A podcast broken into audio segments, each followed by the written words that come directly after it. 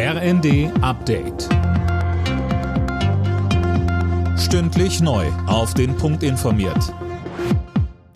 Ich bin Dirk Jostes. Guten Morgen. Die CDU hat die Wiederholungswahl in Berlin mit rund 28 Prozent der Stimmen gewonnen und ist damit klar stärkste Kraft. Die SPD verliert drei Punkte und landet mit 18,4 Prozent gleich auf mit den Grünen.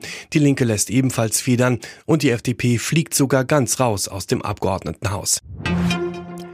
Frage an Sönke Röhling, was bedeuten denn diese Zahlen jetzt für die Regierungsbildung in Berlin? Also rein rechnerisch wäre ein Wechsel zu Schwarz-Grün möglich. Das haben aber beide Parteien ausgeschlossen und das passt auch inhaltlich an keinem einzigen Punkt. Auch für Rot-Grün-Rot würde es wieder reichen.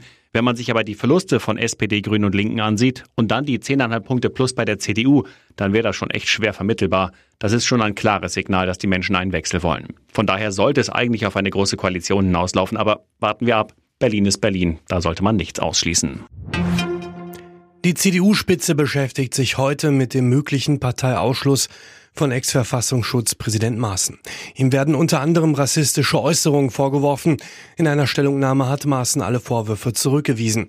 CDU-Generalsekretär Mario Chaya sprach sich im ersten aber nochmal für das Ausschlussverfahren aus. Das Präsidium hat das vorgeschlagen vor einer Woche. Wir haben ihm die Frist gegeben zur Stellungnahme.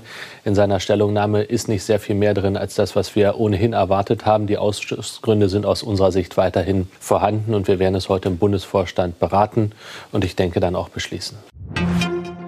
Eintracht Frankfurt hat im Kampf um die Champions League Plätze in der Bundesliga einen Rückschlag hinnehmen müssen.